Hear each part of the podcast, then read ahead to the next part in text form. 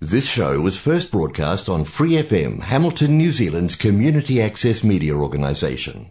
For more information on our lineup of shows and the role we play in the media, visit freefm.org.nz.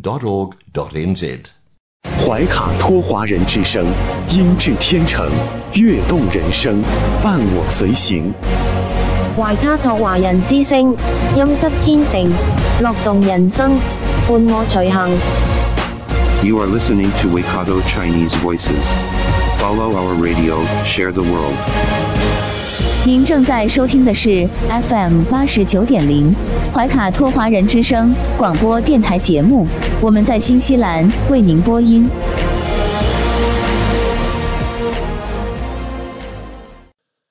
亲爱的听众朋友，大家晚上好！感谢您如约守候怀卡托华人之声，这是我们二零二三年新年的第一期节目，非常感谢有您的支持。我们的节目正在通过收音机立体声调频 FM 八十九点零和微信公众服务号博雅文创为您并机播出。时间来到了二零二三年一月二号星期一晚上的七点钟。那在接下来两个小时的黄金时段华语播音，将由我奥斯卡还有我的搭档小峰轩轩为您共同带来。首先和您见面的栏目是您熟悉的《中新时报》特约播出的新闻晚班车。天涯不遥远，世界在耳边，声音通四海，资讯传万家。怀卡托华人之声新闻晚班车，聆听中国，感知世界。新西兰时间七点，现在我们进入由新西兰南北岛全国发行的《中新时报》带给大家的新闻晚班车。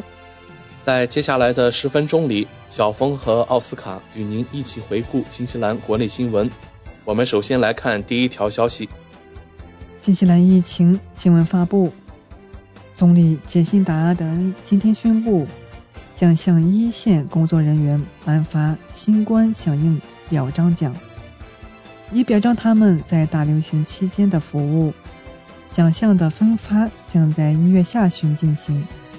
阿德恩说，该奖项旨在与服兵役之类的人保持一致，并采用带有多达八万个别针的翻领别针的形式，颁发给已确定的劳动力群体中的个人。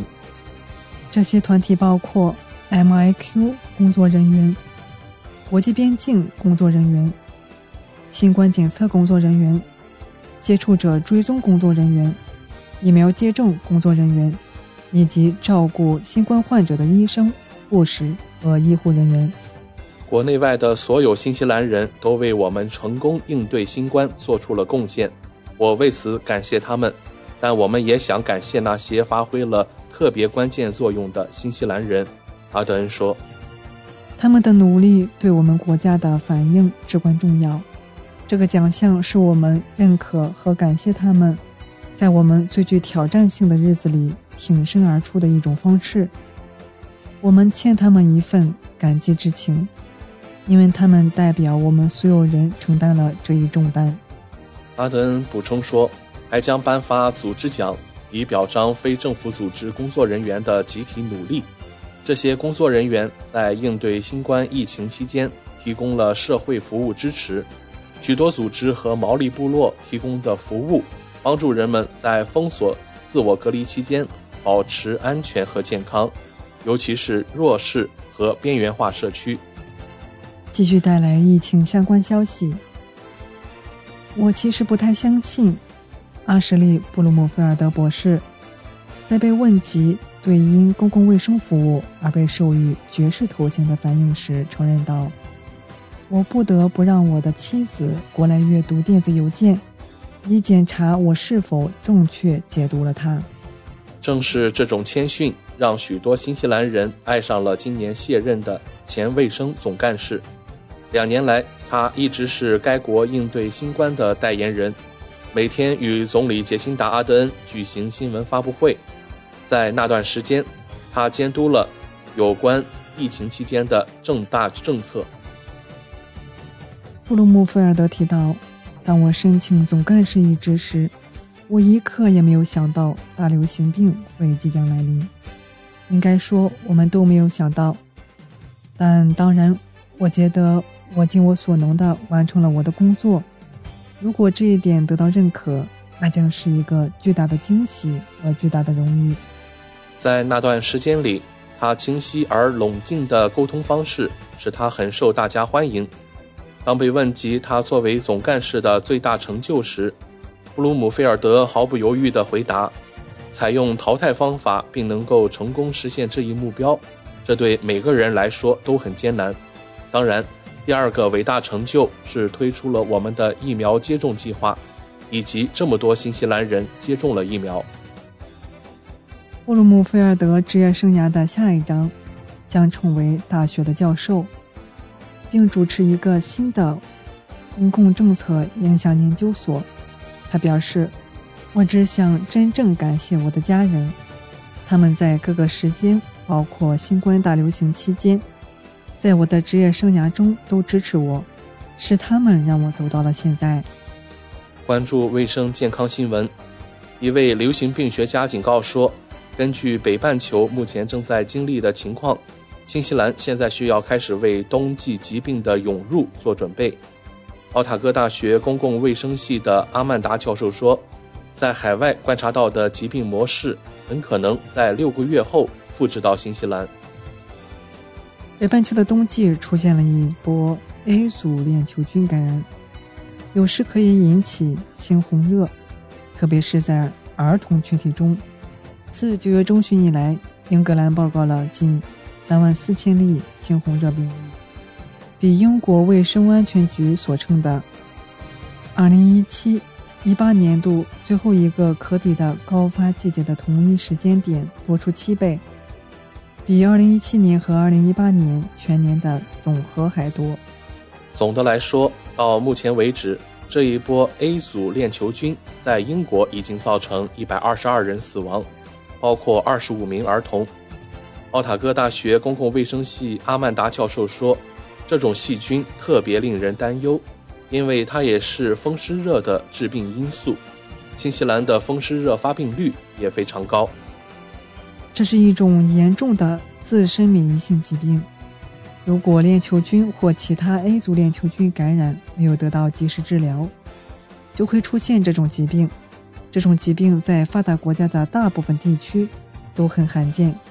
研究人员将其在新西兰的持续存在与贫困和恶劣的住房条件联系起来。在英格兰和苏格兰的新冠感染数量不断增加的基础上。呼吸道合胞病毒在英国、欧洲和美国爆发，流感病例不断增加。这种组合被媒体称为“三联症”。他们正经历着更高的住院率和更严重的疾病。那些通常不是很普遍的感染变得很普遍。A 组链球菌是英国的一个例子。奥塔哥大学公共卫生系阿曼达教授说。新西兰还需要研究传染病是如何相互影响的，以及一种传染病如何使得人们更容易感染其他传染病。新冠证明了学校可以成为超级传播者，这需要改变。我们拥有这种良好的情况意识绝对是至关重要的。这样，当病情爆发时，我们可以及早行动，预防和控制它。目前，我们的儿童数据系统非常不完善，所以在这方面还有工作要做。奥塔哥大学公共卫生系阿曼达教授说：“一致详细的数据和学校的高通风标准，将是新西兰一个很好的开始。”下面来关注旅游讯息。疫情后的第一个夏季游轮季开始了，旅客数量已经恢复到正常水平，预计今年夏天。将有超过二十五万人前来新西兰度假。游轮协会的发言人告诉媒体，当两艘游轮抵达市区的时候，他正在拉皮尔度过圣诞节和节礼日。市中心热火朝天的，真的很疯狂。边境封锁让游轮在两年多的时间里都无法进入新西兰，而现在许多游轮都在严格的疫情防控措施下运营。一位游客解释说：“我们必须在前一晚做测试，并提供快速抗原检测结果的照片。”另一位游客补充说：“船上会有测试，如果你做好预防措施，生活跟平时没什么两样。数以百计的游客近日抵达了奥克兰，在当地人雷城过节时，为商家带来一场及时雨。人们还可以看到数百人在排队等候前往激流岛的轮渡。一名男子表示：“我非常激动，有人告诉我激流岛很棒，是一座美丽的岛屿。”游轮协会发言人说：“当游轮停靠在奥克兰市中心港口的时候，人们的确非常关注。突然间，皇后街又有了活力，在商业湾周围，所有这些地区和咖啡馆都挤满了人。据悉。”可容纳五千人的皇家赞里号游轮已于今天抵达奥克兰。下面关注行政新闻。一位代表新西兰四十多年，并因帮助制定其外交政策而受到赞誉的前高级外交官去世了。特伦斯·奥布莱恩曾担任新西兰驻日内瓦大使，后来在二十世纪八十年代中期。担任驻欧盟大使。他之前曾在曼谷、伦敦和布鲁塞尔任职。他还在1990年至1993年期间担任新西兰驻联合国大使，其中包括担任联合国安理会主席一职。回到惠灵顿后，奥布莱恩被任命为战略研究中心的创始主任。他与妻子伊丽莎白结婚六十年。他和他的家人还在惠灵顿的维多利亚大学设立了奖学金，以表彰他长期致力于国际关系和战略研究。奥布莱恩于周五在家人的陪伴下去世，享年八十七岁。媒体刊登的一篇家庭悼念文章写道：“作为外交官和战略研究中心的创始主任。”特伦斯为新西兰奉献了四十多年，成绩斐然。一些人通过社交媒体平台向他致敬。维多利亚大学战略研究中心主任表示，得知奥布莱恩去世的消息，他感到非常难过，称他是一位杰出的新西兰外交官。新西兰中国委员会和新西兰国际商业论坛执行董事斯蒂芬·雅格比将奥布莱恩描述为。新西兰外交政策的巨人，一位天才的思想家和传播者，他教会了我们很多东西。以上就是今天新闻晚班车的内容，接下来将进入每周一晚上由纽华特产特约播出的一档有关新西兰特产的推荐栏目《纽华好物》。更多精彩马上回来。您正在收听的是怀卡托华人之声。调频立体声 FM 八十九点零，这里是新西兰中文广播电台节目。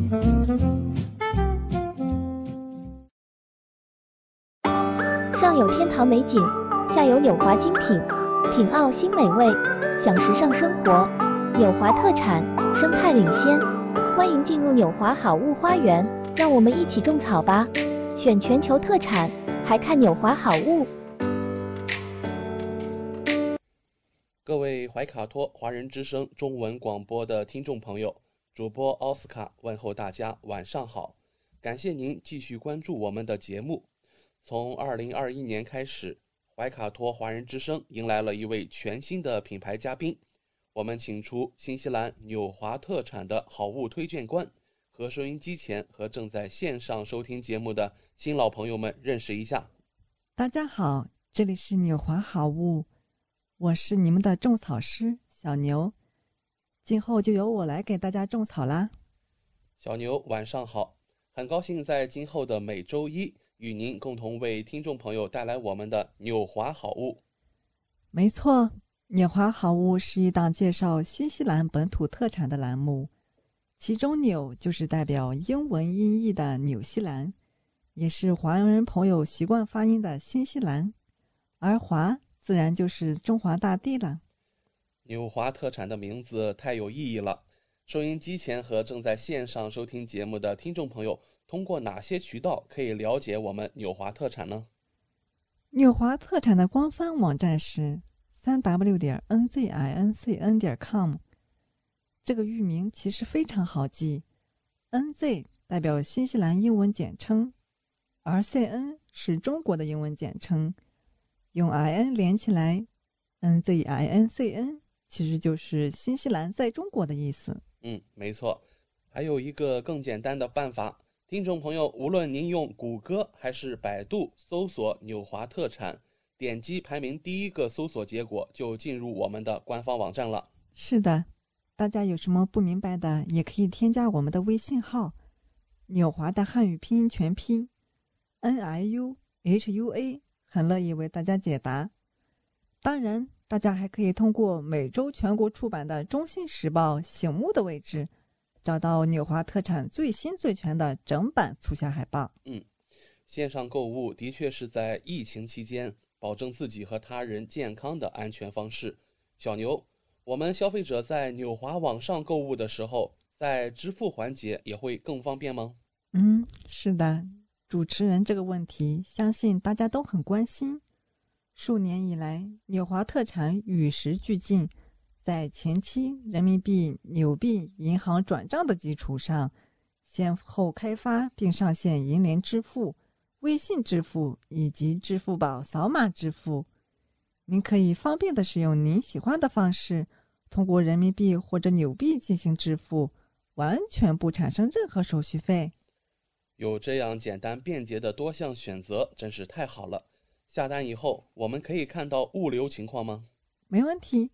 纽华特产在用户后台植入了您的专属物流跟踪系统，保障海淘用户随时掌握国际快递清关的状况，真正让消费者做到全程监控。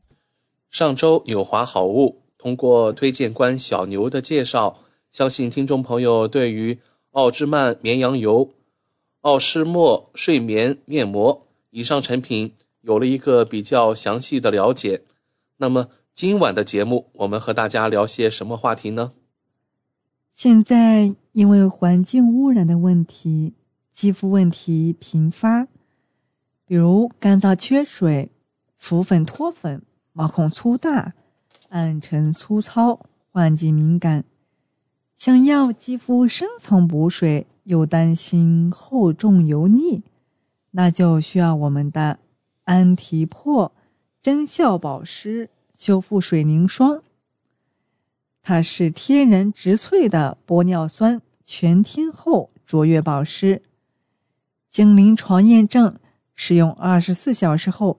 仍可保持肌肤含水量高达百分之五十二，天然的生物活性物质为肌肤注入满满水分，并保持锁水，并有淡淡的玫瑰花香，清爽不油腻，轻盈丝滑配方让肌肤轻松喝饱水，保持清爽不油腻。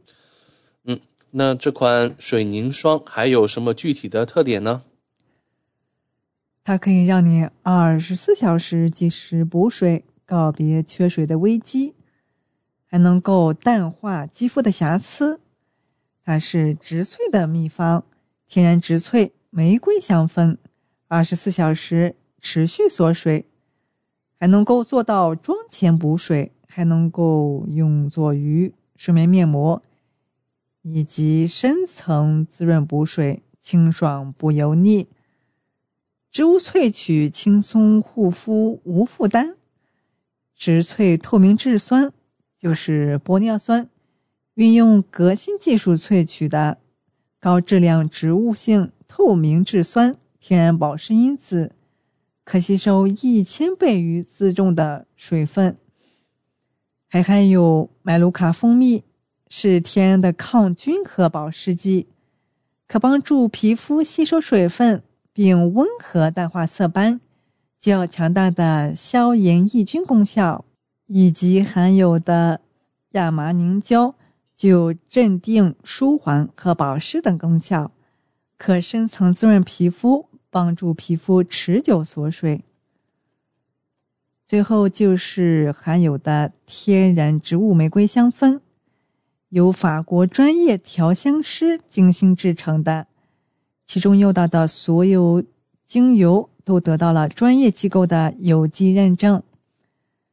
它能够开启肌肤水润的秘诀，妆前补水，化妆前使用，源源水分直达肌肤底层，肌肤表面清爽不油腻，底妆清透自然。出差旅行的宝物，包装简单，易随身携带，清爽的感受让肌肤如同浸在泉水之中，还能够作为日常护理。日常使用，保持肌肤水润平衡状态，令肌肤饱满滋润。肌肤轻松喝饱水，全天候锁住水润，高保湿、补水、清爽的面霜，经临床验证，使用二十四小时之后，肌肤含水量仍可高达百分之五十二哦。嗯，那我们这里还准备了几个有关水凝霜的。呃，知识点想要请教小牛，希望他来给我们听众解答一下。那首先来看呀，我们第一个问题：针质修复水凝霜会搓泥吗？水凝霜质地轻盈，极易吸收，使用后不会产生搓泥的现象哦。适合痘痘肌使用吗？水凝霜适合所有肌肤使用，尤其是干皮。痘痘肌使用也是没有问题的。开封之后如何保存呢？建议将产品放置于二十一摄氏度以下的避光阴凉处保存哦。可以厚涂当做睡眠面膜吗？水凝霜成分安全，可以厚涂当做睡眠面膜，肌肤无负担。搭配使用效果更佳，可以搭配我们的。复活抗氧化爽肤水，安提珀的爽肤水选用最优质的植物萃取精华，结合来自新西兰地下深处、拥有一万五千年历史的富含天然矿物质的涌泉水，能使肌肤饱满丰盈，是护肤焕颜的福音。还能够搭配真效水润精华露。它是无油型的有机水样精华露，高效补水修复肌肤，科学验证可促进胶原蛋白生成高达百分之七十二。介绍过安提珀的产品以后，我们今天再来了解一下痘痘的形成过程，引起油脂分泌过快的因素。痘痘是因为受到空气污染、皮肤受到损伤，还以及滥用化妆品导致毛孔堵塞、熬夜、睡眠不足、内分泌失调、饮食不规律、身体代谢受到影响，都是痘痘形成的原因。我们再来看一下痘痘肌的小常识：额头长痘痘，原因是因为压力大、脾气差。造成心火或血液循环出现问题。改善的方法有：多喝水，养成早起早睡的好习惯。双眉间长痘痘是因为胸闷、心律不齐、心悸等问题。改善的方法就是不要做太过激烈的运动，避免烟酒辛辣的食品。鼻头长痘痘是因为胃火过盛、消化系统异常，应该要少吃冰冷的食物来改善。鼻翼长痘痘的话，是因为卵巢机能或生育系统有了问题，可以多到户外呼吸新鲜空气来改善。右脸颊长痘痘是因为。肺部功能失常或是敏感体质，应该要注意呼吸道的保养，尽量避免芒果、芋头、含鲜类、易过敏的食物。左脸颊长痘痘，原因是肝功能不顺畅，有热毒。要作息正常，保持心情愉快，不要让身体处在过度闷热的环境中来改善。最后就是嘴唇周边长痘痘的话，是便秘导致体内毒素累积，或者是使用含氟过量的牙膏导致的。改善方法就是多吃高纤维的蔬菜水果，刷牙漱口要彻底，还可以用我们的四季农庄百分之百茶树油来改善痘痘的问题。它能够清洁毛孔、灭痘的同时，清洁防止痘痘再生，还能够平衡油脂，调控皮肤水油平衡，避免痘痘的反复，以及抗菌镇定，镇定平复受损的肌肤，灭痘不留情。它是来自澳洲美妆达人凯文老师推荐的。热销全球，专注茶树油精华产品四十年。我们的四季农庄茶树油，来是来自澳洲的茶树，被誉为澳洲的液体黄金。澳大利亚东南部的肥沃土壤培育出优质的茶树，这里是世界茶树精油的原产地。星期四农庄的自有种植园。位于西南威尔斯的得天独厚的地理环境，成就了星期四农庄优质纯净的茶树精油。感谢小牛的精彩介绍。那主持人奥斯卡在这里和大家分享一些有关茶树精油的百种妙用。首先啊，它是祛痘精灵，只需要用精油点涂痘痘，就可以解除大部分人的烦恼了。同时呢，还可以添加到。面霜中使用，很多听众啊，或许您如果是动手能力比较强，可以用这一款茶树精油做一款自制的水膜也不错。与此同时啊，用它来做面部热敷也是一个好主意。我们再来看茶树精油，还是一个家庭小帮手。比如说啊，它可以溶水使用，缓解脚气。那滴入水中呢？在洗发时使用，还可以护发去屑。用棉签来涂抹使用呢，就可以加速伤口的愈合。在漱口时使用，就可以用来清洁口腔。我们还要和大家分享有关茶树精油，它是一款抗菌卫士的好帮手。比如说啊，滴在洗衣槽中就可以除味留香。滴在贴身的衣物上就可以抵抗细菌，加入到香薰中，那它就可以净化空气了。那接下来呀，我们这里还有一些茶树精油的产品问答要请教小牛了。第一个问题：星期四农庄的茶树精油采用的是安全瓶盖设计吗？是的，国外的原装瓶身设计。为防止孩子误食的，必须按下瓶盖的同时，按箭头方向拧才能打开。这款产品的质地如何呢？纯茶树精油的质地就是清澈透明水状的，不是油油的样子。滴在水上，质地比水轻，漂浮在水面上不溶于水。滴在纸上，五个小时后油完全挥发。不留任何痕迹。第一次使用茶树精油的亲要注意的哦。茶树精油的味道如何呢？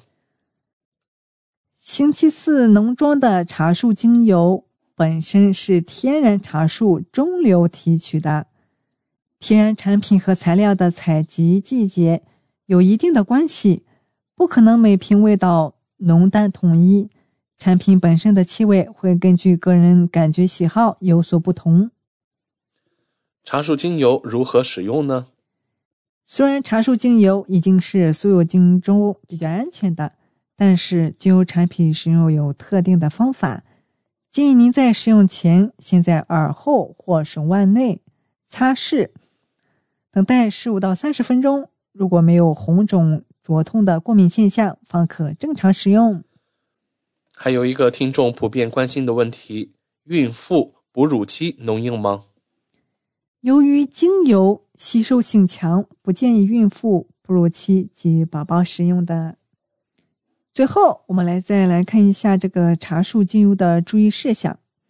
茶树精油是天然茶树蒸馏提取而成，有股浓浓的茶树味道，并且带有略微刺鼻感。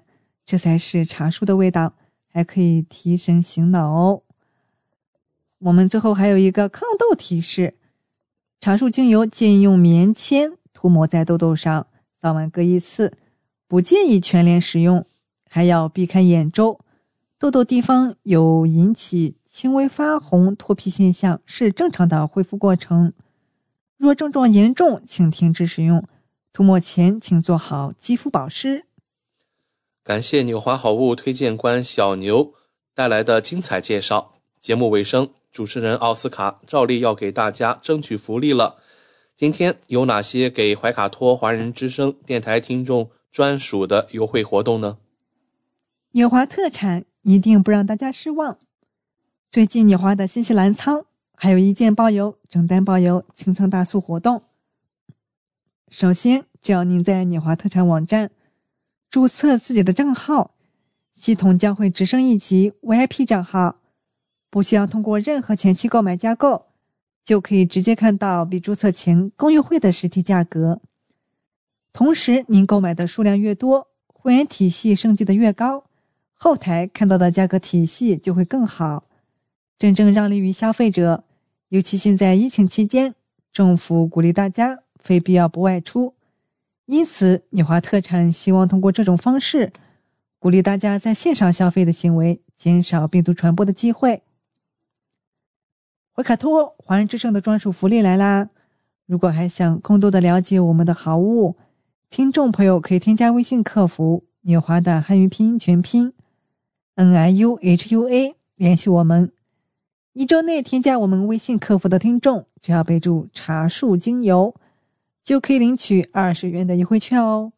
这是怀卡托华人之声听众朋友的专属福利，通关密码只在本台播放，而且每周都不一样，还请您注意收听啦。感谢纽华好物推荐官小牛带给怀卡托华人之声的专属优惠，期待下周同一时间。您继续带我们分享纽华好物，请各位听众朋友别忘了谷歌和百度搜索排名第一的纽华特产，或者可以随时添加我们的微信客服“纽华的汉语拼音全拼”，就可以看到我推荐的超多好物啦！谢谢大家，谢谢小牛做客怀卡托华人之声。纽华特产立足澳新本地，为世界各地消费者与生产公司之间。打造了流畅的沟通渠道，避免不必要的中间商，厂家直接供货，一手货源保证。纽华特产现已具备澳大利亚、新西兰、德国、香港、韩国、泰国、英国七地大型仓储仓库，与知名品牌商联手合作，涵盖千余种保健、强身、养生等特产品，丰富了海内外客户的选择。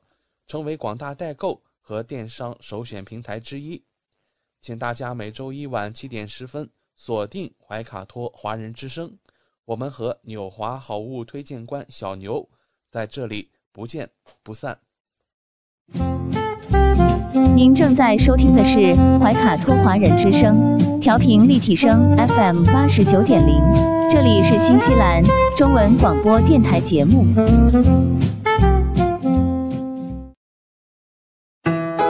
资讯全方位，生活零距离，新西兰大小事，有声世界，无限精彩。听众朋友们，大家晚上好，很高兴在这个寂静的夜晚和您在空中电波相遇了。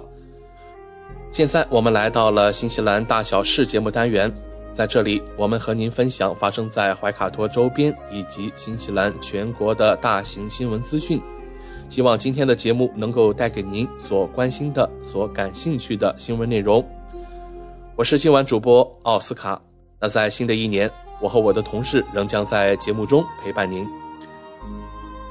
我们在此前的节目中和大家分享过，中国即将把这个新冠疫情的防疫措施陆续解控。那么与此同时啊，很多压抑了许久的。中国游客呢也开始进行一些外出游玩的计划和出行准备了。那在今天大小事节目开始呢，我们首先和大家分享有关于新西兰邻国，也就是澳大利亚的一项最新决定。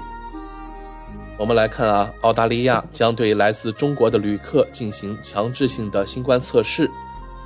从一月五日开始，来自中国香港和澳门的游客需要在出发前四十八小时进行新冠的测试，并显示阴性结果。我们看到啊，中国在陆续放宽了严格的清零新冠政策以后呀，冠状病毒病例在中国陆续也出现了激增的情况。澳大利亚卫生部长马克·巴特勒表示。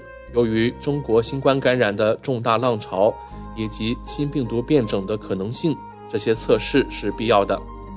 实施这些临时措施的决定是出于谨慎考虑，考虑到中国动态和不断变化的情况，以及在高传播环境中出现新变种的可能性。他补充说，政府将与医学专家合作，继续监测澳大利亚和国际上的新冠情况。我们的绝对优先事项是确保我们社区的安全，并在应对全球新冠大流行方面继续保持世界领先地位。这一小而明智的举措将有助于保护有患重病风险的人，并保护我们的医疗保健系统。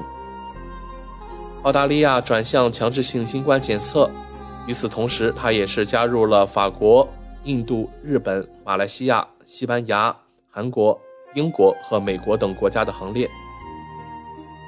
我们再来看一看新西兰的情况。那么，根据我们目前掌握的消息呢，新西兰是不需要进行阴性测试的。媒体也是联系了新西兰的卫生部，看看这种情况是否会发生改变。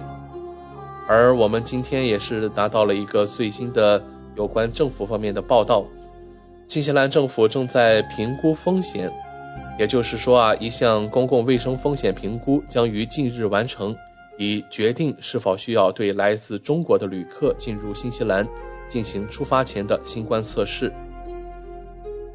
新西兰在去年六月取消了出发前新冠病毒的检测，但我们得知啊，有关部门正在进行公共卫生评估，并将在这二十四小时之内完成。相关部门说。我们的反应将与旅行者带来的潜在风险和国际形势相称。北京方面最近放开了对入境旅客的严格边境管制措施，从一月八日起完全取消检疫，只需要在旅行前四十八小时进行阴性测试。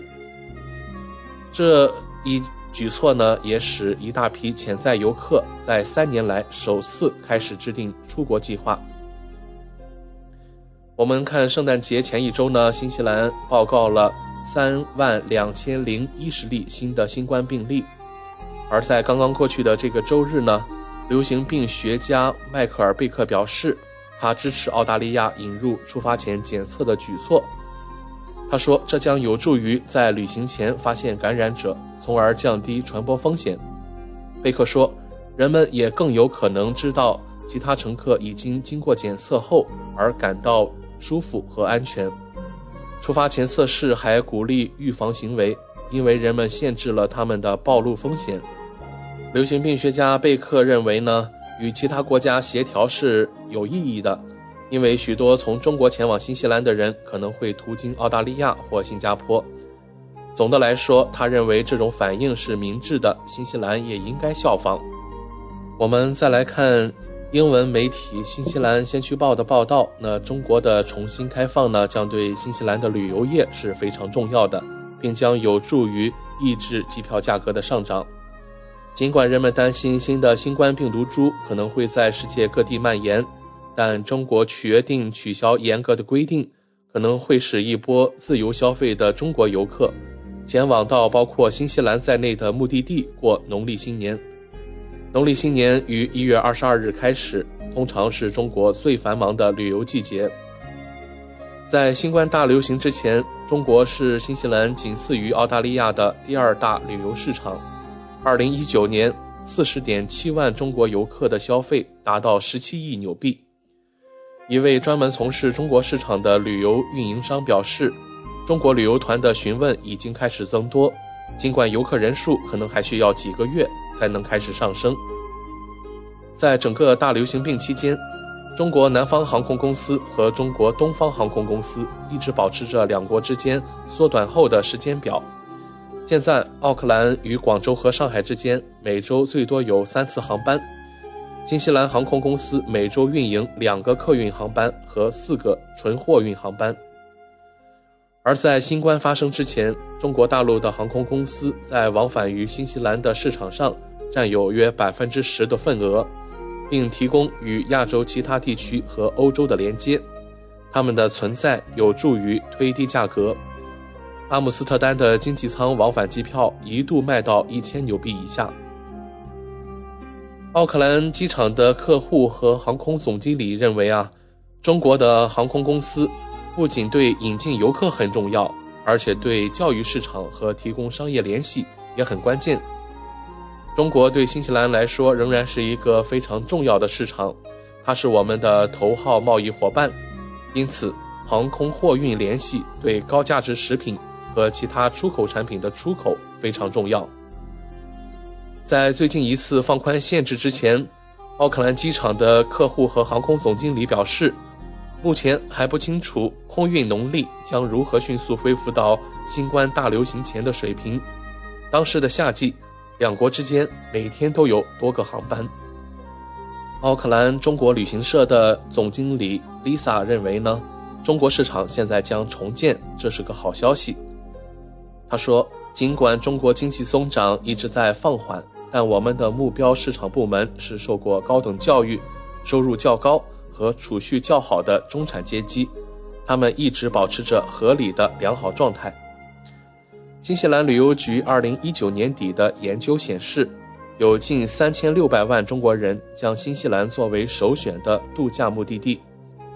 新西兰统计局的数据显示，十二月初每周约有一千名来自中国的游客登陆，比三个月前大幅增加。相关旅游部门说，一些团体已经开始制定他们在新西兰的旅行计划，而相关部门也认为啊，需要几个月才能看到游客的回来。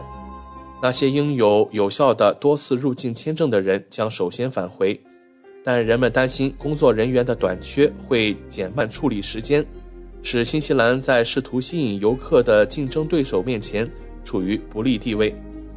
而就复苏而言，我们最大的担忧恐怕就是签证的签发效率问题了。可以说啊，中国的疫情动态呢，不但牵扯着许多国家，包括新西兰在内的这个旅游市场的起起伏伏。同时呢，对很多国家而言，中国市场对于他们的贸易和经济发展也起着决定性的作用。如今呢，中国的新冠病例正在进行一些激增，为此呢，新西兰也面临着又一波的供应链压力，众多日常商品可能会断货，其中呢，包括 RAT 试剂盒以及家用电视。目前，日本已经明显感受到了供应链带来的影响。据当地媒体朝日新闻报道，日本的感冒药正处于短缺状态。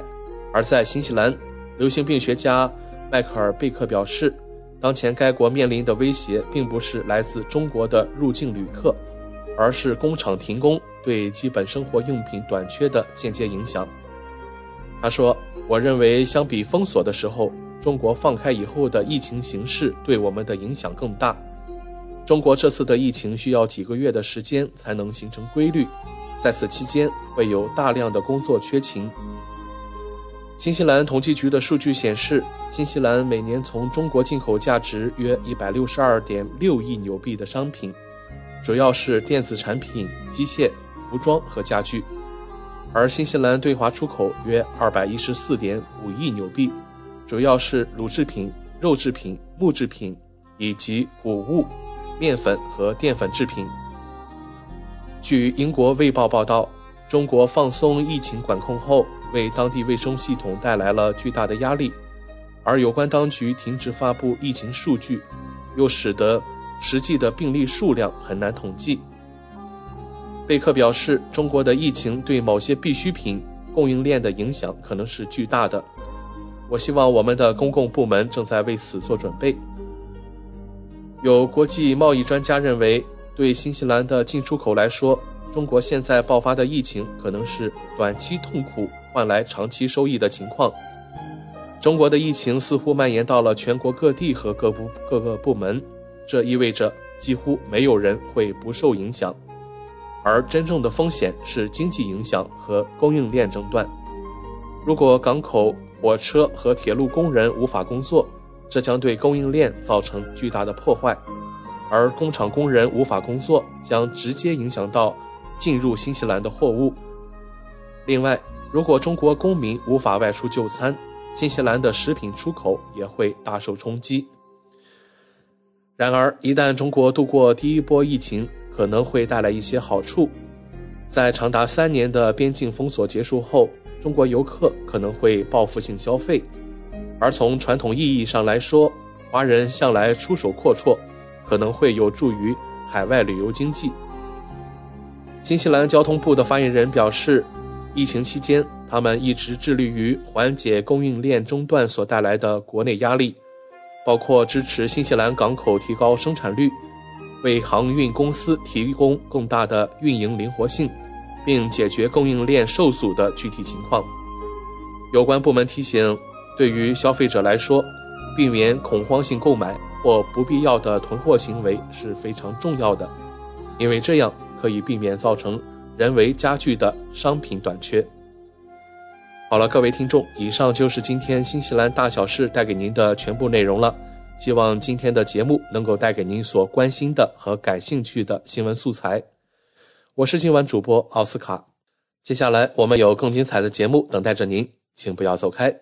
光影随行，戏如人生。怀卡托华人之声中文广播带给您精彩经典的影视剧和纪录片分享，让我们与您展开一段胶片之旅，共同陶醉于光影世界。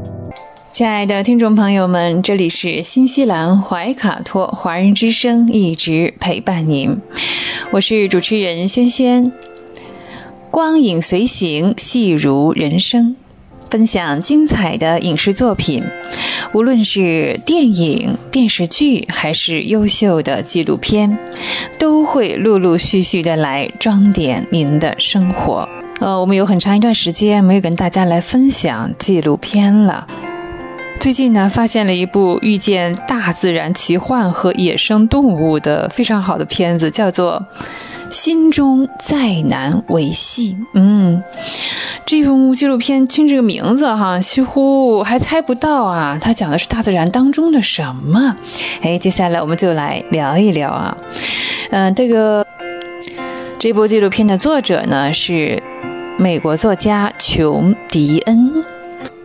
接下来我们将要聊这样一种动物了啊，哎，是蛇。蛇有很多种哈，嗯，其实说起来呢，我们可能即便生活在城市当中啊，一生当中也会有那么罕见的机会会遇到它们。说起蛇当中呢，响尾蛇哦，是的，在美国的科罗拉多河的下游啊，呃，一个响尾蛇很多的地区啊，就在这里。作为向导和这个野外的教练，他们呢其实都是被蛇攻击的潜在的目标，都有可能哈。嗯，在工作的时候呢，他们会穿着短裤啊，像凉鞋呀，背起这个设备啊，徒步进行旅行。那自己的皮肤肯定是暴露在外面的。曾经有一次呢，呃，一位工作人员在夜间踩到了一一条响尾蛇。夜间嘛，哈，那个时候呢，其实到了晚上，沙漠是很温暖的，唯一的光线呢，就是来自于周围的群星，哎，那种微微的淡蓝色的光。呃，这位工作人员穿着凉鞋啊，呃，半秒钟的警告之后呢，一条响尾蛇，哇！那这个毒牙哈，还有大约四十毫克的毒液就刺进了他的脚背里，毒液呢迅速进入了人体的细胞，并且开始从内向外侵蚀脚和腿。几分钟之内呢，随着心跳将毒素带遍全身，他的血管开始出现呃故障。那个时候哈，几乎都没有人听到他的声音。那这个消息在营地和帐篷里啊，怎么也说呢？帐篷里也有锅碗瓢盆啊，真的是沸沸扬扬的就传开了。一支救援队伍迅速的、自愿的组成了，他们被迅速的送到下游的接应处，然后呢去最近的医院，这大概需要五个小时的路程。啊，望着黑色的苍穹，并不知道那一端在发生着什么。和其他人一样，哈，嗯，这位向导呢，一般都是在户外生活的，在沙漠中休息。此前呢，也有几次差一点踩上响尾蛇。如果脚下你听到了，就是有一丝丝的声响。就要立即的跳开啊！即便是这样呢，还是很很悬的哈，只是大概率的会避开一些哈。有一次呢，一位工作人员在清晨啊。起来去洗手间的时候呢，正好呢小便在了一条响尾蛇上，哇，那就注意到啊，它其实是盘在这个沙尘当中，还有它本身的保护色，这个时候呢已经太晚了。那在野外生活呢，有的时候会是这样，比方说早上起来穿衣服。正穿裤子的时候呢，哎，一条裤腿的外面就会突然冒出一个毛头形状的脑袋，哎呀，那拇指和食指之间呢，突然就传来剧烈的疼痛，或者是呢，你在泉水边俯身喝水的时候呢，膝盖或者脖子的旁边有剧痛，那就是呢，你没有意识到，其实你身边呢躺着一条毒蛇。啊，这种恐惧呢，不是说像哇，我会被一头熊撕成两半呐，或者是被什么美洲豹给拖走啊，这种啊不太一样。面对这种像狙击手一样的攻击者，他是不知道会从什么地方就冒出一发子弹来。嗯嗯，但是呢，如果你你意识到的时候呢，可能就已经晚了，是吧？啊，那位被毒蛇咬到的朋友呢，呃，虽然说是保住了性命哈，因为呢。当时那些毒液还不足以让他的心脏停止跳动，嗯，或者是让他处于一种昏迷的状态啊，他还是蛮清醒的。那从头到尾呢，都在咬紧牙关。当时的办法呢，只能是在伤口的上方包一块这个布条，呃，寄希望于呢他不要在路上就去世了啊。那颠簸穿过了沙漠，终于呢来到了医院，躺到了病床上，然后等着毒液开始消退。是抗蛇毒的血清，其实也是一个蛮危险的过程，没有我们想的那么简单哈，因为这个。抗蛇毒素本身其实也是会致命的，所以呢，医生决定呢，先就是呃观察一个阶段，确保呢他的喉咙不会卡住啊，所以他只能是等着这个毒素流出来。要说起眼镜蛇，它们带来的远不仅仅是中毒啊、死亡啊等等，实际上呢，眼镜蛇的毒液是高度进化的药物性蛋白，嗯。哦，这还有个重点啊！这些蛋白质呢有很多的滋补能力。呃，希望这个听到节目的朋友们哈，不要多想，也不要去模仿或者做什么哈。眼镜蛇的蛇毒呢，能够治疗一些呃疾病啊，其中包括一些癌症。它以穿透细胞壁的想法呢，哎。就像这个牙齿啊一样呢，用锌原子透过细胞膜，同癌细胞呢在人体中游走的过程是完全一样的。利用这样的毒液所制造出来的药物，可以减少血液凝块，更加有效地刺激病人，使病人在能够比较短的几个小时之内呢，恢复肢体和精神方面的能力。据说呢，有人将这个响尾蛇的毒液用于保健啊，但这种东西不可以轻用哈，剂量是一个特别重要的平衡点，一点点超量啊，随时就是死亡。几天之后呢，他们见到了那位朋友，当时呢，大家也都想知道啊，你被咬这个细节是什么？啊，呃，这位朋友呢，告诉其他向导，哇。这个被蛇咬之后呢，就像灼热的冰镐，完全插进了骨头里。嗯，虽然是个一个比较比较矛盾的比喻啊，但是又十分的恰当。它描述出呢毒液进入血管时那种沸腾、血液沸腾的感觉哈，一层层的疼痛如何将他整个人都摊开了，都化掉了啊。他说呢，我可以掀开他的被单看一看，哇哦，真的是触目惊心。他的腿和脚都肿得可怕，而且呢，不仅仅是肿，这颜色呢像煤球一样黑。他身上呢还布满了膨胀起来的血管，然后粗粗细细、大大小小，看上去呢好像要从肿胀的这里爆裂开一样。呃，同时呢，这个不仅仅是身体，这个腿部和脚部，他的。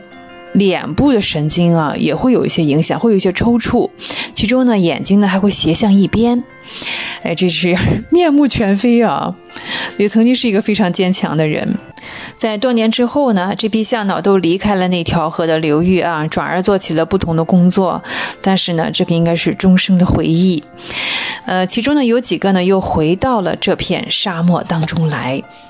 这个期盼已久的聚会当中呢，哇，大家一起回忆一起工作的那段日子啊，这是真的十几年以后的事情。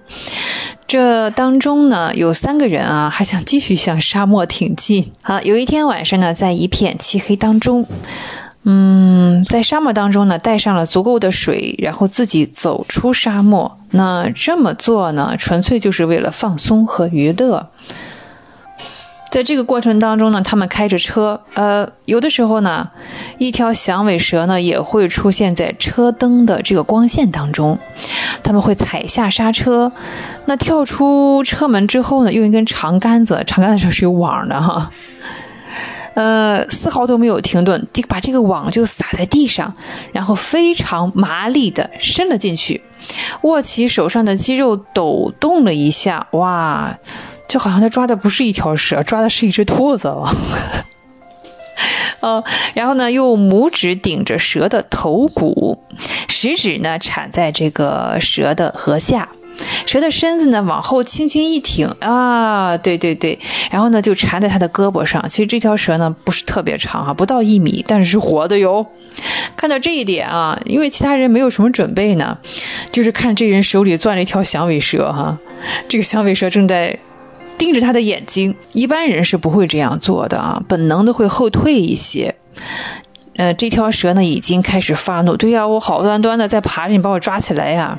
它的尾巴尖上呢，那个琥珀色的振动器就开始快速的摇动着，发出了这嗖嗖嗖这样的声音啊。它的响环还在闪着光，一堆干燥的鳞片呢，以每秒钟约六十次的速度震动着。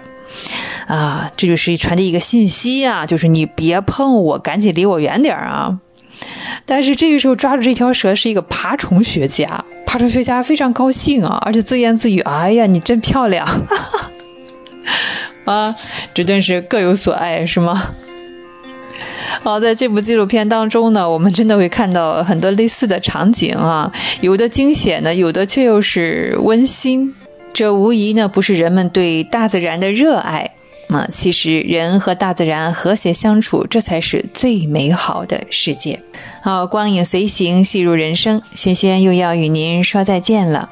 非常感谢您的时间，怀卡托华人之声与您常相伴。下期节目我们再会，再见。怀卡托华人之声，音质天成，悦动人生，伴我随行。怀卡托华人之声，音质天成，乐动人生，伴我随行。You are listening to Waikato Chinese Voices. Follow our radio, share the world. 您正在收听的是 FM 八十九点零怀卡托华人之声广播电台节目，我们在新西兰为您播音。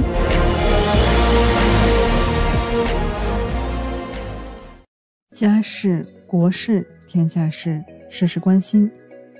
这里聚焦了社会的点点滴滴，最新最快的国内外政治经济动态，尽在每周一八点的全球新闻纵览。今晚直播间为您播报的主持人是小峰和奥斯卡。首先，我们来关注中国大陆新闻。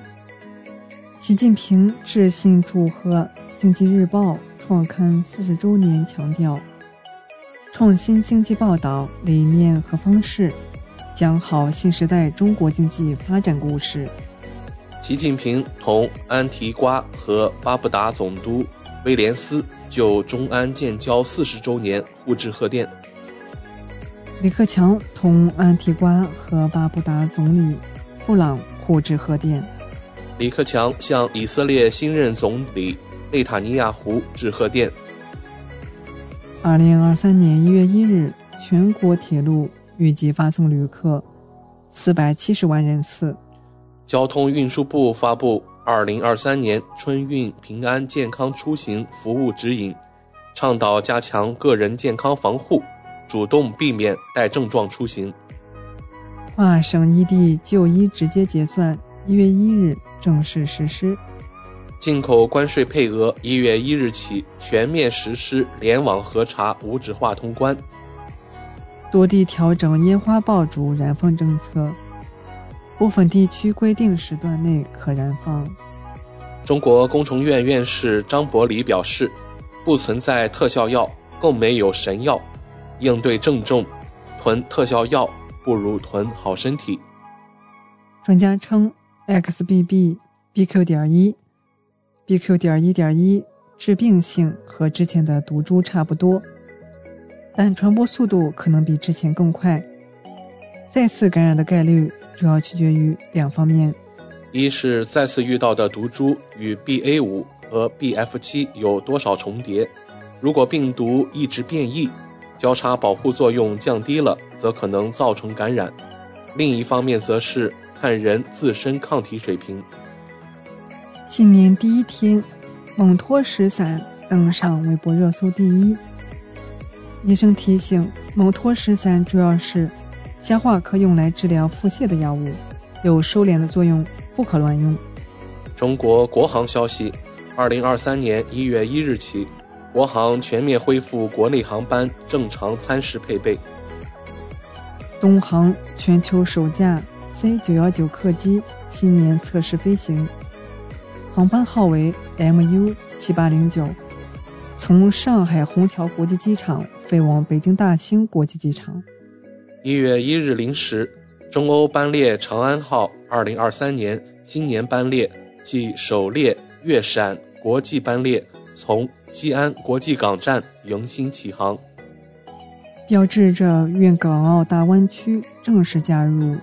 西安港朋友圈长安号加西欧线路拓展至十八条，历时十三年自主研发，被誉为蒸汽机的首台国产 F 级五十兆瓦重型燃气轮机首次点火成功。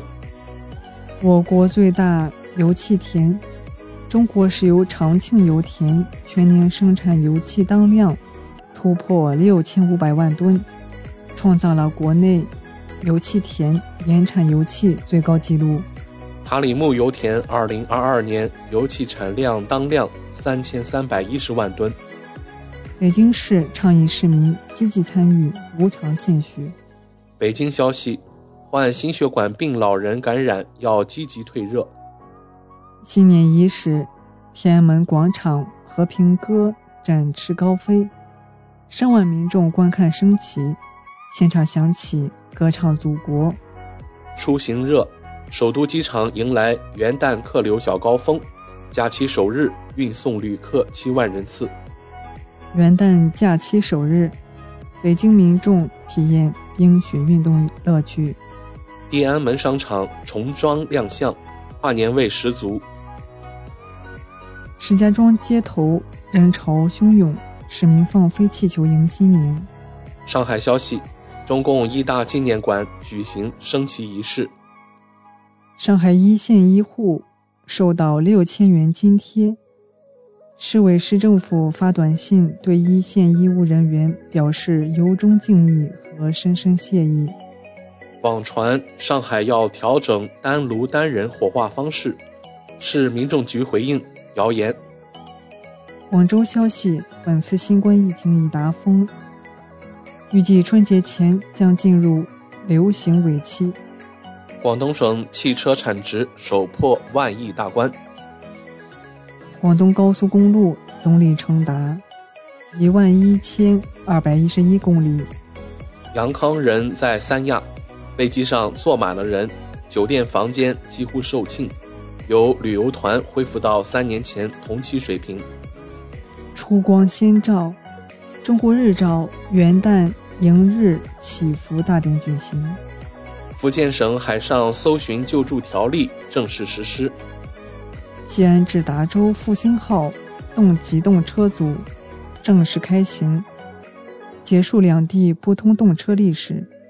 西安大唐不夜城跨年夜人山人海，久违的烟火气又回来了。湖北汉江大桥跨年夜因放烟花引起火灾，有燃爆声从中传出。西藏昌都电力保供重点项目江达索日光伏电站并网发电。甘肃敦煌办冰雪嘉年华，吸引游人沙海吸雪。带来一组经济新闻：二零二二年的最后一个工作日，央行披露。招商银行、广发银行、银联商务合计被罚超一点三四亿。二零二二年，北交所和新三板验收费用超六千万元。二零二二年新增 A 股上市公司四百二十四家，合计募资五千八百六十八亿元。二零二二年，千亿房企仅剩二十家。房地产行业进入优胜劣汰阶段。恒大集团董事局主席许家印致信全体员工：二零二三年努力偿还各种债务。法治方面，湖南衡阳县法院发出全国首份夫妻共同财产申报令。爱美公司未经许可使用明星肖像用于医疗美容广告。二审法院最终判决认定构成侵权。军事方面，美军机蓄意改变飞行姿态，危险抵近中国军机。南部战区公布视频。西藏军区墨脱无人区哨点升国旗迎新年。文体新闻：即将到来的农历癸卯兔年为闰年，全年共有三百八十四天。二零二三年元旦档总票房突破四亿元。全国首个五 G 加数字养老健康融合平台落地。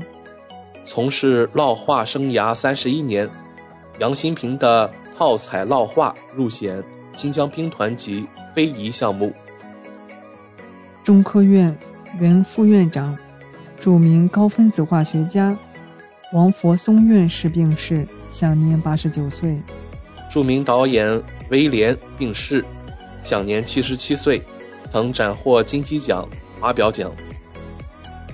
外来媳妇本地郎康博扮演者龚锦堂去世。港澳台方面，我们首先来看港澳新闻。驻港国家安全公署官方网站和微信公众号正式上线。香港金紫荆广场、澳门金莲花广场。升国旗迎新年。香港媒体消息，因疫情停办三年的香港龙狮节今日回归，场面十分热闹。香港努力争取最早一月八日与内地实施首阶段通关。香港各界谈新年贺词，体现中央对香港发展的关心和支持。香港载荷专家选拔首阶段工作结束，推荐四十位合资格候选人。澳门特首贺一诚表示，澳门的发展多重利好因素正在显现。台湾新闻，马英九表示，二零二四年选举决定战争与和平。投票民进党，青年上战场；投票国民党。两岸无战场。国际方面，王毅出任中央外办主任。侯凯审计长正式履任联合国审计委员会主席，用六种语言发表致辞。中国驻法国大使表示，热烈欢迎法国总统马克龙于二零二三年适时访华。对于2026年世界杯扩军至48支球队，日本媒体声称，国际足联此举就是希望中国能够进入世界杯决赛圈，因为中国企业是国际足联头号金主。泰国国家旅游局局长表示，热情欢迎中国游客赴泰国旅游。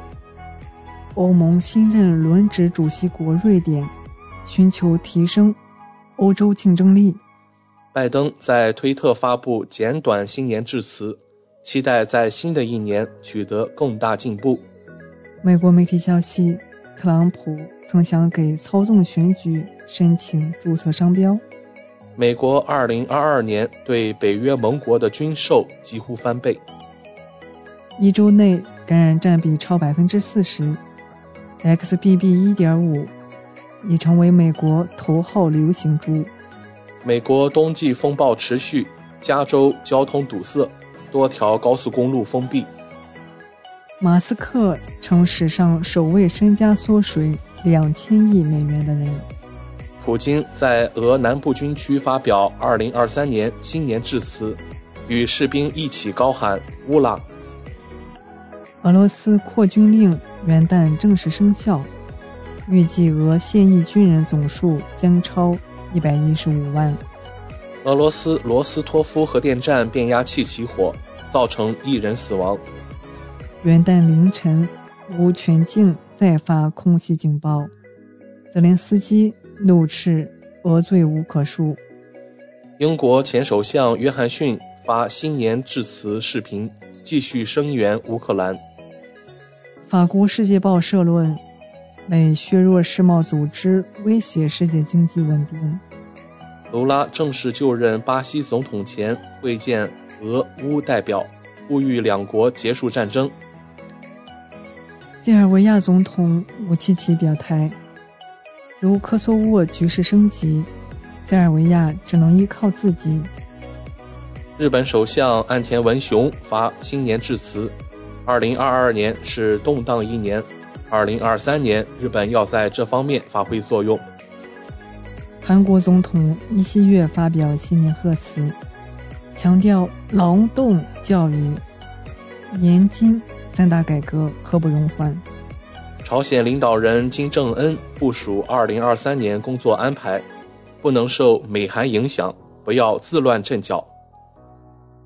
朝鲜宣布发射超大口径火箭炮，最大射程。二百千米，这是朝鲜连续两天发射火箭炮。伊朗军队在伊朗南部举行的军演中试射了伊朗国产的霍尔达德杠十五防空系统。印度与巴基斯坦互换核设施清单。缅甸国防军宣布延长对明第五停火至二零二三年年底。以上就是今天全球新闻纵览。带给您的全部内容，主播小峰和奥斯卡，感谢您的收听。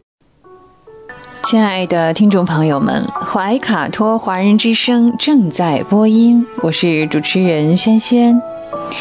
又到了今天读书这个小栏目的时间，每期与您分享值得阅读的好书好文，平淡质朴，娓娓道来。让大家在繁忙的工作生活之余，来一点文化加餐。在今天的节目当中呢，我们将走进叔本华先生。阿图尔·叔本华是德国哲学家，同时呢是唯意志论的创始人和主要代表之一。他出生于一七八八年，在一八六零年的九月去世。当时呢，叔本华出生于德国但泽，今天应该说这个部分已经划给了波兰啊。他是出生在一个商人家庭。一八零九年呢，进入了哥廷根大学学医学，后来呢又改学哲学，啊，一八一四年呢获得了哲学的博士学位，好，又是一个弃医从文的嘛。在一八一九年呢，他发表了重要的著作，作为意志和表象的世界，这就标志着他的思想呢发展的一个顶点。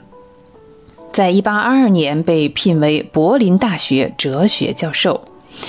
这一时期呢，另一位这个大咖黑格尔，哎，他们两个人之间呢是有一个争夺听众的这样一个像竞赛一样啊。但是呢，叔本华呢在这场竞赛当中呢是败北，然后呢就辞职了。尽管叔本华的哲学在同时代呢并没有受到重视，甚至是被冷落，但他仍然坚信，呃，真理会得到最后的胜利。叔本华的哲学体系直到一八五三年才被人们所重视。他是一八六零年去世啊，就是在他去世的前几年啊。唉，一八六零年的九月二十一日，叔本华离开了这个世界，享年七十二岁。在今天的节目当中呢，啊，我们且不讨论叔本华先生的哲学啊，既然是读书栏目啊，我们更想知道叔本华对于阅读和书籍有着怎样的看法。论阅读和书籍。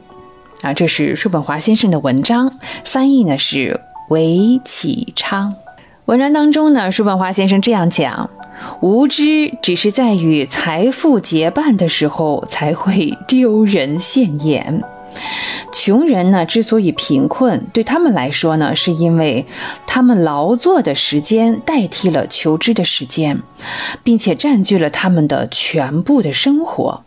相比之下，有钱但是却无知的人，真的是只是生活在生活的呃感官快乐之中，跟畜生没有什么两样。但这可是司空见惯的情形。另外呢，这种有钱又无知的人，还配受到这样的指责？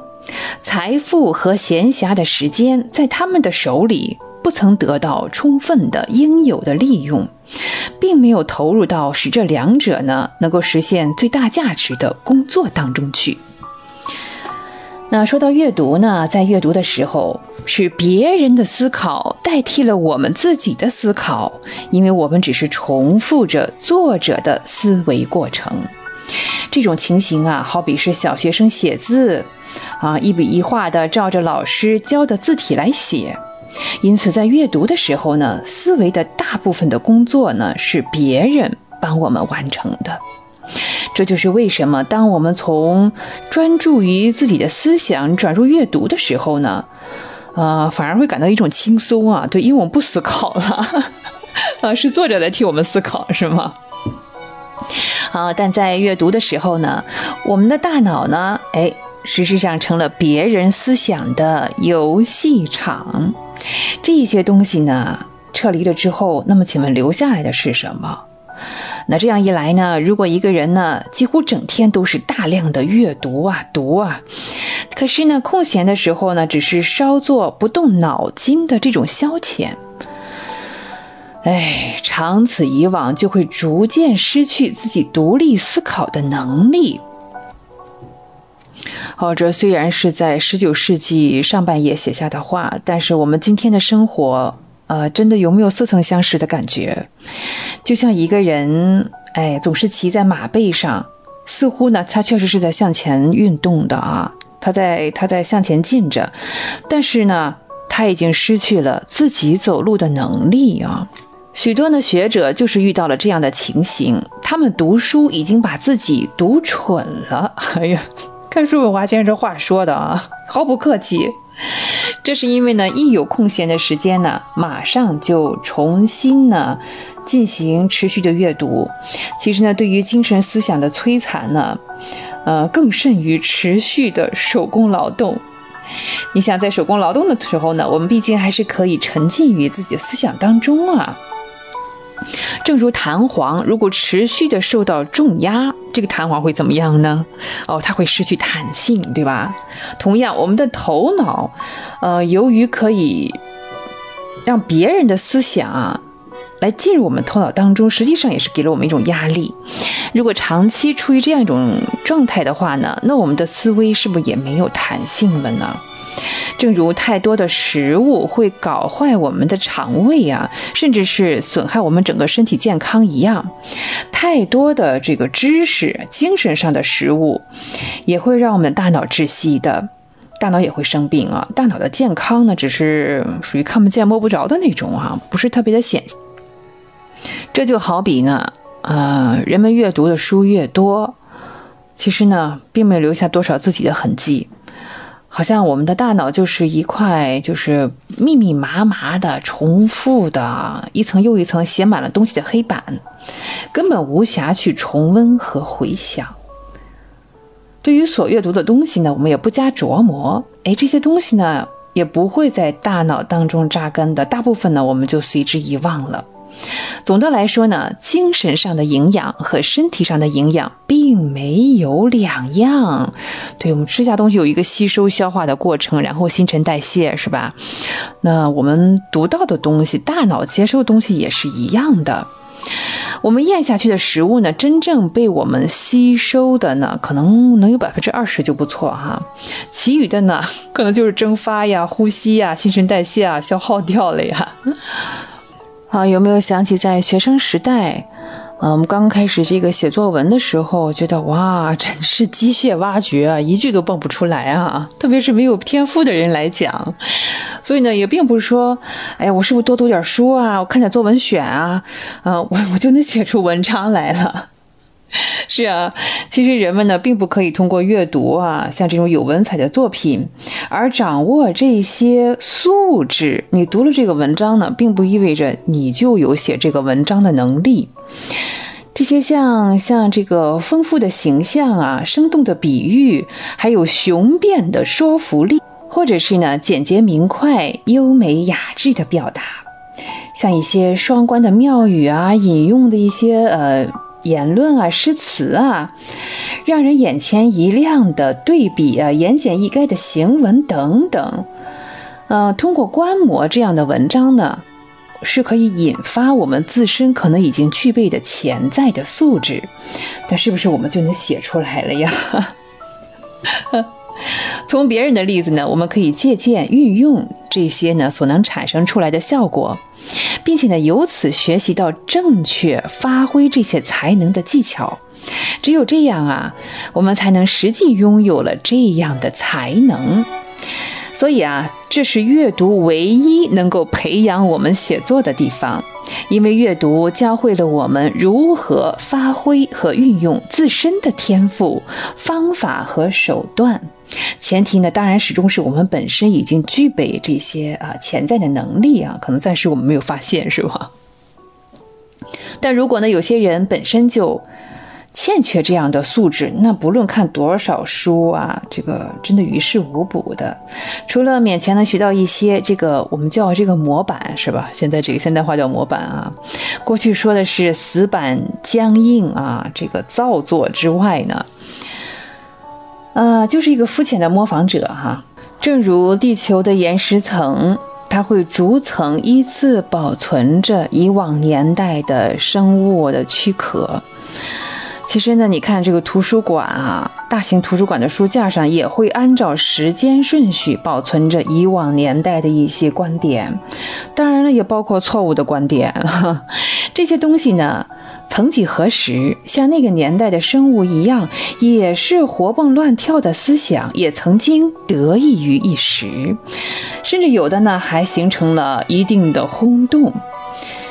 但是又怎么样呢？他们现在就像化石一样一动不动地待在这个图书架上，只有研究古籍的人才会向他们哎仔细地打量打量啊。根据希罗多德曾经讲过，波斯的国王泽克西斯一世看着自己一望无际的大军时，不仅潸然泪下。要说这个君王考虑的哈，不是我们眼前的事情，真的是一百年以后的事情。因为他想到，过了一百年之后，这里面的人没有一个还会活着。啊，我们看这些厚厚的出版物的这些目录，嗯，考虑到所有这些书，可能在一两年之内会非常的风行，那十年之后呢？二十年、五十年、一百年之后，会不会也面对这样的情景，此情此景，又怎能不伤心落泪呢？那文学作品跟生活真的没有太多两样啊！生活中我们随便都会碰见不可救药的粗俗的人，到处呢都充斥着这种人的身影，就好像这个是不是打开窗户它就有苍蝇一样哈？同样呢，有一些这个书目当中呢也存在着过往的庞大的错误的呀。哎，错误的书籍有啊，不好的书籍、劣质的书籍也是有的，层出不穷的啊。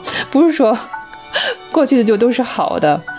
这些文学作品当中呢，我们说这种杂草，其实是夺去了麦苗的养分。也就是说呢，这些坏书啊，抢夺了读者嗯读书的时间、金钱和注意力。而这些呢，本应该是理所应当投入到优秀的书籍当中。不少人写作呢，是为了获得金钱或者谋取职务啊，所以这样写出来的东西呢，不仅毫无用处，而且绝对有害。哎，还说啊，这是一八几几年留下的话啊，现在是不是我们还得重蹈这样的覆辙啊？嗯，呵呵一笑，不评价了啊。我们当今十分之九的文学作品，除了蒙骗读者，从其口袋中抠出几个童子以外，再没有别的其他目的。好，就为了这样一个共同的无耻的目的呢，作者也好，出版商也好，评论家也好，绝对是沆瀣一气，狼狈为奸。哇，只能说历史在不断的重复哈，一百多年前是这样，一百年之后还是这样啊。哦，时间的关系呢，叔本华先生的这篇《论阅读与书籍》呢，我们今天暂时先分享到这里。下期节目当中呢，我们将继续和听众朋友们分享《论阅读和书籍》，来自叔本华。以上就是本期的今天读书，我们天天读书，我是萱萱。下期节目我们再会，怀卡托华人之声一直陪伴您，再见。您正在收听的是怀卡托华人之声，调频立体声 FM 八十九点零，这里是新西兰中文广播电台节目。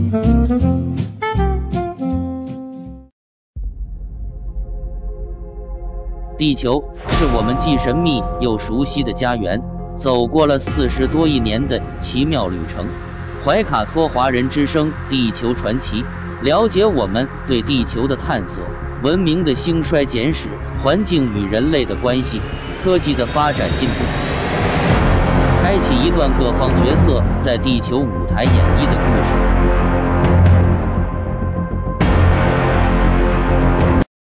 亲爱的听众朋友，大家好！新西兰周一的晚上，感谢您继续守候怀卡托华人之声，我是主持人小峰。本期节目，我们将要和听众朋友们一起来分享以下几个主要纪念日，他们分别是一月五日本周四的二十四节气之一小寒，以及一月七日本周六的尾牙。接下来，怀卡托。华人之声的主播小峰，就和您分享这一周精彩纷呈的节日。一月五日小寒，冬至节气开始，北半球的中国进入了数九寒天的状态。《燕京岁时记》中说：“冬至三九则冰坚”，意思是从三九起就进入数九寒天中最冷的阶段了。小寒就是这一时段中重要的节气，在一年二十四节气中位列第二十三位。在每年的一月五日或六日过了小寒以后，冬天只剩下一个大寒节气了。但是冷在三九，热在三伏。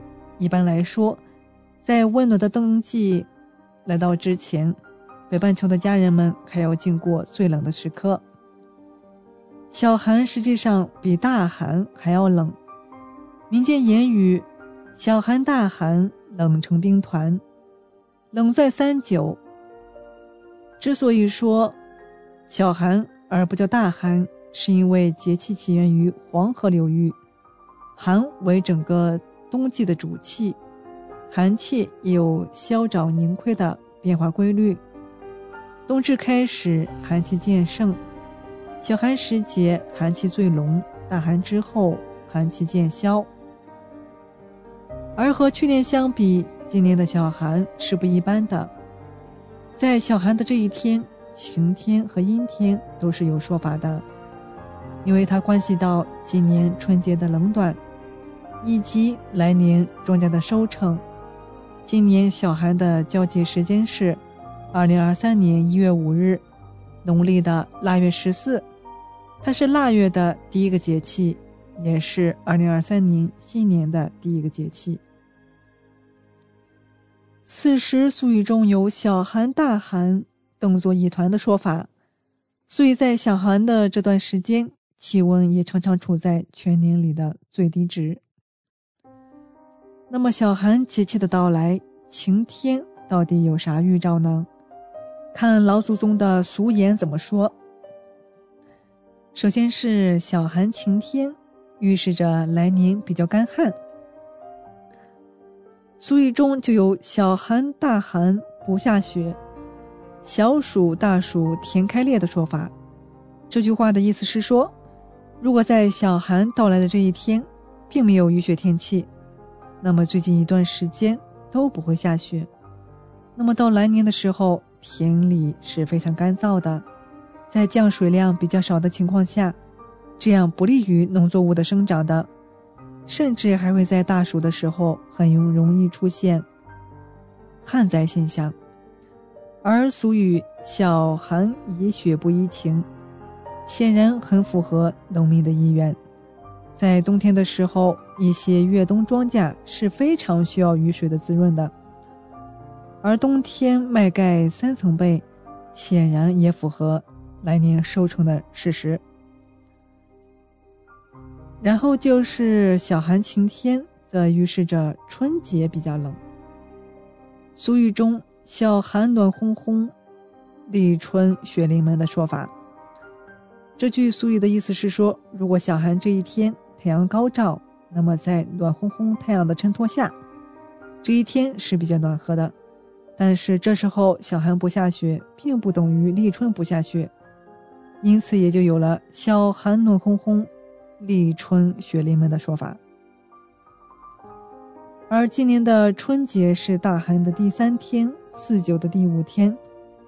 对于三九四九冰上走物候现象，这和春节还是很冷的。小寒雨挡门，立春脱棉袄。这句俗语的意思是说，如果在小寒这一天出现了下雨，那么到了立春的时候，天气依然很热了，热的可以脱棉袄了。但是今年的小寒节气正处于一年当中最冷的时候，即便是阴天也不会出现下雨的情况，相反下雪是比较常见的。而二零二三年的立春节气是农历的正月十日。所以今年小寒的到来还是不一般的，这和春节应该会非常的寒冷。寒为阴邪，易伤人体阳气。《黄帝内经》云：“冬三月，此谓闭藏，水冰地彻，无扰乎阳。早卧晚起，必待日光。使志若浮若逆，若有思意。”若已有德，去寒救温，无泄皮肤，使气极夺，此冬气之应，养藏之道也。冬季又是心脑血管疾病、呼吸系统疾病、肾脏疾病的高发季节，因此冬季养生显得尤为重要。在冬天，自然界的万物生机闭藏，阳热之气潜伏。阴寒之气旺盛，草木凋零，但是根及种子深藏于泥土之中，昆虫也以卵或其他形式蛰伏于地下。自然界生物处于养精蓄锐的状态之中，以待来春。自然界阳气生动后，蓬勃盎然。人也一样，应该顺应春生、夏长、秋收、冬藏的自然规律。冬藏藏的就是阳气，阳气依附于阴经而存在，所以有春夏养阳、秋冬养阴之说。人体一天有春生、夏长、秋收、冬藏的规律，晚上熬夜不利于阳气的恢复和养护，不利于养生，对健康有害。所以顺应自然才是养生的基本规则。很多听众朋友想要了解养生到底是养什么呢？就是养护阳气，没有阳气就没有生命。俗话说：“人活一口气，这个气就是阳气。儿童阳气足，不怕冷；老年阳气不足，怕冷，即是说明阳气根本在肾，肾在四季中应冬。中医认为，肾主折，封藏之本，经之处也，通于冬气。肾经是生命活动的物质基础。”所以，冬季补肾是养生正道。一是人在冬季食欲旺盛，进食多而消耗少，而且能较好的吸收，此时进补能充分发挥补益药的功能；二是此时进补顺势而为，扶正固本，猛于元气。小寒时节养生的原则就是。该顺应自然界收藏之势，收藏阴经，是精气内聚，以润五脏。具体设计以下方面：情志方面，以调养神气，拒绝紧张、激动、焦虑、抑郁等不良情绪；衣着方面，以厚薄适度，质地柔软、保暖，利于活动；饮食方面，以保证热能，要求富含糖、脂肪、优质蛋白及维生素饮食，推荐粥糜、温热之品、坚果制品。传统中医认为药食同源，我们平时所食用的食物有很多，实际上也是中药，比如山药、枸杞、核桃、芝麻等。平时也可以多食一些。炖羊肉、鸡汤、鸭肉等一类温肾补肾的食物。中医还认为五谷可以补肾，历代养生家一直提倡健康的饮食，需要以五谷为充，五果为养。也就是说，每天人必须摄入一定量的主食和蔬菜水果。主食摄入不足，容易导致气血亏虚、肾气不足。五果含有丰富的维生素、无机盐和纤维素，因可生吃，可获得更多的营养成分，所以经常食用可辅助五谷，使人体获得更全面的营养。因此，平时适当摄入一些益肾养血的食物，对处于亚健康状态的人们是大有裨益的。起居方面，适合。早卧晚起，因北半球冬季昼短夜长，所以应该日出而作，日落而息的节奏，必待日光。俗话说：“睡个好觉胜过不要。”运动方面，是以静态运动为主，如太极拳、散步、慢跑、跳绳、踢毽子、打球、做操。练拳、舞剑等，微汗出为宜，忌大汗出，应在阳光之地运动为主，不能太早。另外要注意细节，提倡五点，也就是多点水，每天补水两千毫升，护点气，保证空气流通、新鲜，还要出点汗，建议动静结合，微微出汗。要护点脚，脚暖则身安，确保夏热上寒。要早点睡，早睡以养阳气，迟起以固阴经。小寒一到，离新年就更近了，人们开始采购年货了。虽然南北方在采购年货上有一些差异，但是有一些习俗是相同的，比如写春联、剪窗花、及买年画、彩灯、鞭炮、香火等等。在广州地区，小寒这一天的早上要吃糯米饭，还有南京地区小寒有吃菜饭，以及天津地区小寒有吃黄芽菜等习俗。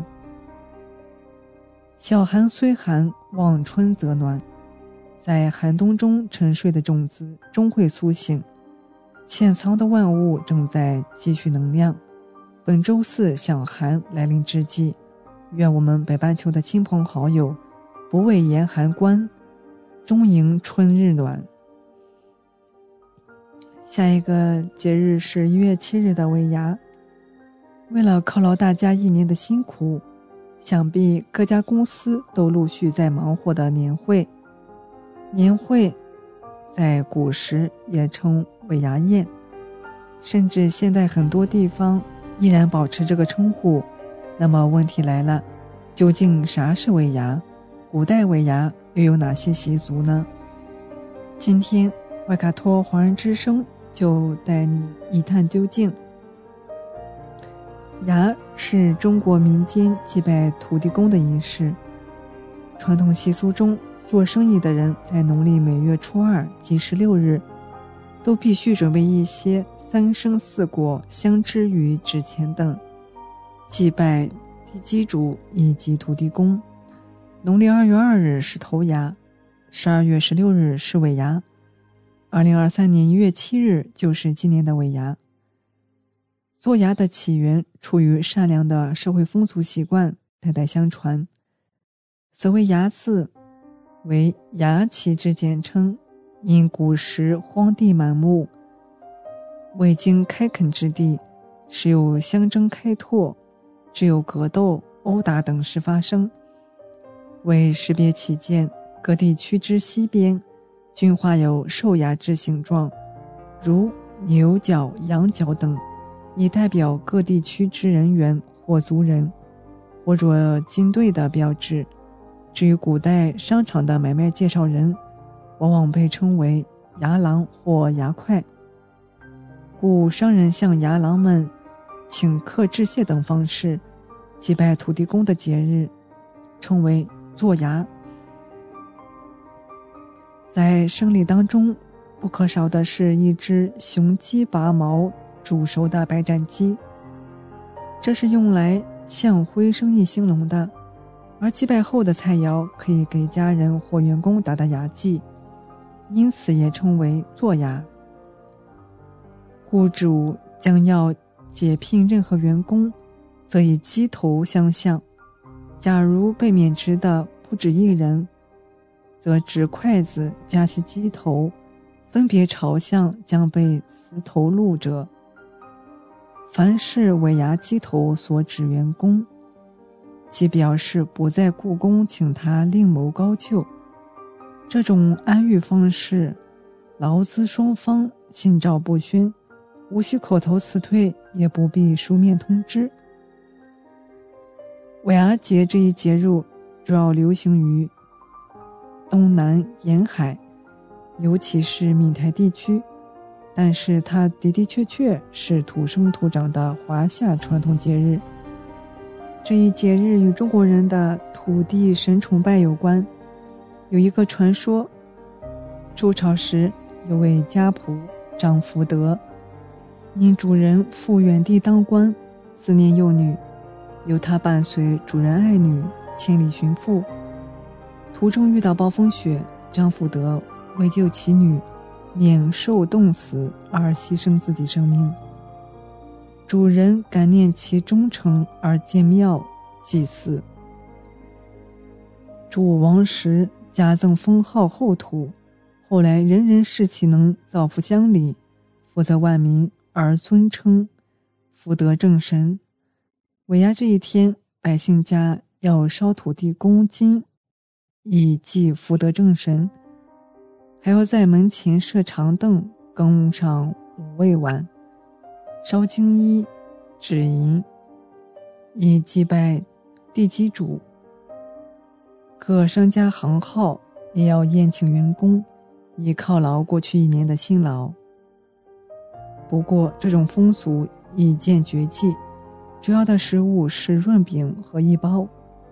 润饼是以润饼皮卷包豆芽菜、笋丝、蒜头、蛋皂、虎苔、花生粉、香茄酱等多种食料。一包里的包。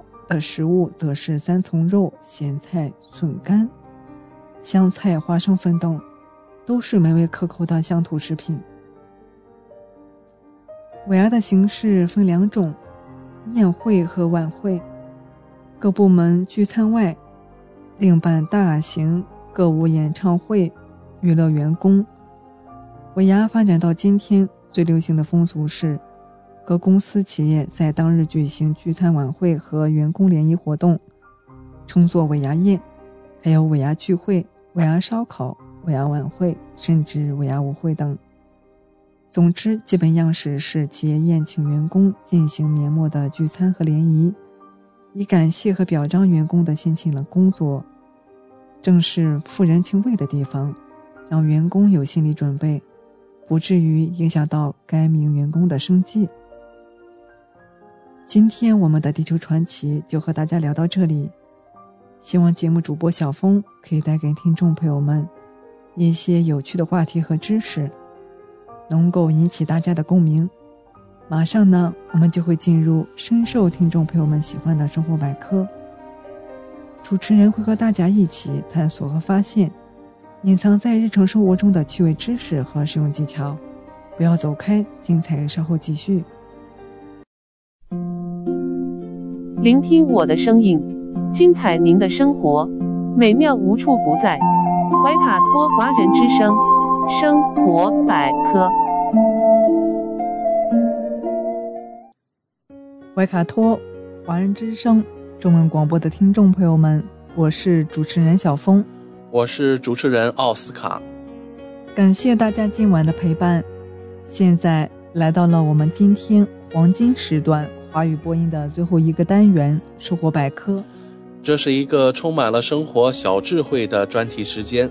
主持人在这里和大家分享各种各样的趣味日常小窍门，让您在生活中更加得心应手。有一种事物，它味道甘甜，自古就是美食界的宠儿，它寓意美好，逢年过节总能见到。它营养丰富，是现代人眼中的健康零食。猜对了吗？它就是人见人爱的红枣。枣树原产中国，栽培历史悠久。考古发现，河南新郑裴李岗新石器时代的遗址中，就已发现了碳化枣核，标志着农工文明尚未兴起之前，红枣已被广泛利用。早在西周时期，人们就开始利用红枣发酵酿造红枣酒，作为上乘贡品，宴请宾朋。战国时期，红枣已成为重要的果品和常用中药，并与桃、杏、梨、栗一起并称为我国的五果。传统医学认为，红枣。味甘性温，主要功效是补脾养胃、养血安神、调和药性，可加入方剂煎服或做成药丸服用，也可作为药引。当服用某些中成药时，以红枣煎汤送服，可起到提升补益的药效，或者缓解峻猛有毒药物的效果。红枣。药用始载于我国现存最早的药用典籍《神农本草经》，书中将红枣列为上品，称其有安中养脾类十二经，平胃气、通九窍、补少气、少津液、身中不足、大惊、四肢重和百药等功效。汉代。张仲景的《伤寒论》中有一个专治眩饮，也就是类似现代的肝腹水、渗出性胸膜炎等的名方。石枣汤是由是由原花、甘遂、大吉三味药研磨组成，服用时，钟景强调要用石梅枣煮汤送服，故名石枣汤。这三味药因药性峻烈且都有毒，用红枣汤送服是为了益气护胃，缓和诸药之毒性。这也是红枣被当为药引的最早记载。在《伤寒论》中列有一百一十三个药方，其中有六十五个药方用上了红枣。明长李时珍在《本草纲目》中说。枣为脾之果，脾病易食之。胃治病何药？枣为脾经血分药。现代营养学研究证明，红枣富含钾、钙、铁、锰、铜和硒等矿物质，以及胡萝卜素、B 族维生素、维生素 E 等营养素，是果品中的补品王，并且。红枣还富含环磷酸腺苷、芦丁、红枣多糖、三铁类物质等植物营养素，这些活性成分能起到多种健康作用，主要体现在以下几个方面。嗯，我们首先来看保肝护肝。红枣中的果糖、葡萄糖、低聚糖、酸性多糖等糖分，可通过抑制细胞毒性、抗凋亡。增强免疫、稳定膜结构和抗氧化等作用，参与保肝护肝，并且还有减轻酒精肝损伤的作用。因此，经常喝酒的人可以多吃些红枣，还能够提高免疫力。红枣中富含的多糖类成分有助免疫细胞的增殖，促进皮细胞组织结构和免疫功能的改善。后疫情时代。大家的饮食里不妨多加些红枣，红枣还可以护肤养颜呢。俗话说，要想皮肤好，粥里加红枣。这是因为红枣里含有大量的环磷酸腺苷，它能调节人体的新陈代谢，使新细胞迅速生成，并能增强骨髓造血功能，增强血液中红细胞的含量，令肌肤变得红润有光泽。爱美的女性在饮食上也要注意，熬粥时可放些红枣，还可以安神抗焦虑。红枣中含有黄酮、枣苷等重要活性物质，它们可以通过抑制中枢神经兴奋来降低焦虑，促进睡眠。工作压力大、经常失眠的人应该常备红枣，可以当零食吃，还有助。预防低血糖。嗯，我们再来看红枣的另外一个功效，预防癌症。越来越多的研究证实，红枣在预防癌症方面也有一定的功效。第一，红枣富含环磷酸腺苷和环磷酸鸟苷，研究证实，这两种活性成分能抑制肿瘤细胞的增殖，并诱导其成熟分化。第二，红枣还富含三萜类化合物，比如山楂酸和二磷酸腺苷。三萜类化合物大都有具有这种抑制癌细胞的功能，其中以山楂酸的作用最强。二磷酸腺苷虽不具有抑制癌细胞的能力，但却有调节细胞分裂的作用，二者协同作用。可以使异常增生的癌细胞分裂趋向正常。第三，红枣中富含的多酚类活性物质能阻止细胞突变，防止细胞癌变以及进一步发展。红枣味甘香甜，风味独特，老少皆宜。除了直接当零食食用，红枣还可以煲汤、煮粥、泡水、制作甜点。大家可以根据自己的喜好选择。建议经常服药的人饮食中要加些红枣，尤其是在治疗脾虚、气血两虚等脾胃病的中成药时，用红枣做药引，效果明显。人体脾气虚、肺气弱时，会表现出脾胃虚弱、食少便溏、气短、咳嗽、肢倦乏力等症状。医生常会开出治气虚的参苓白术丸，并主张以红枣煎水送服此药。红枣能补脾益气。健脾以化湿，有助增强参苓白术丸的补气效果，改善脾虚所致的乏力、便溏等症状。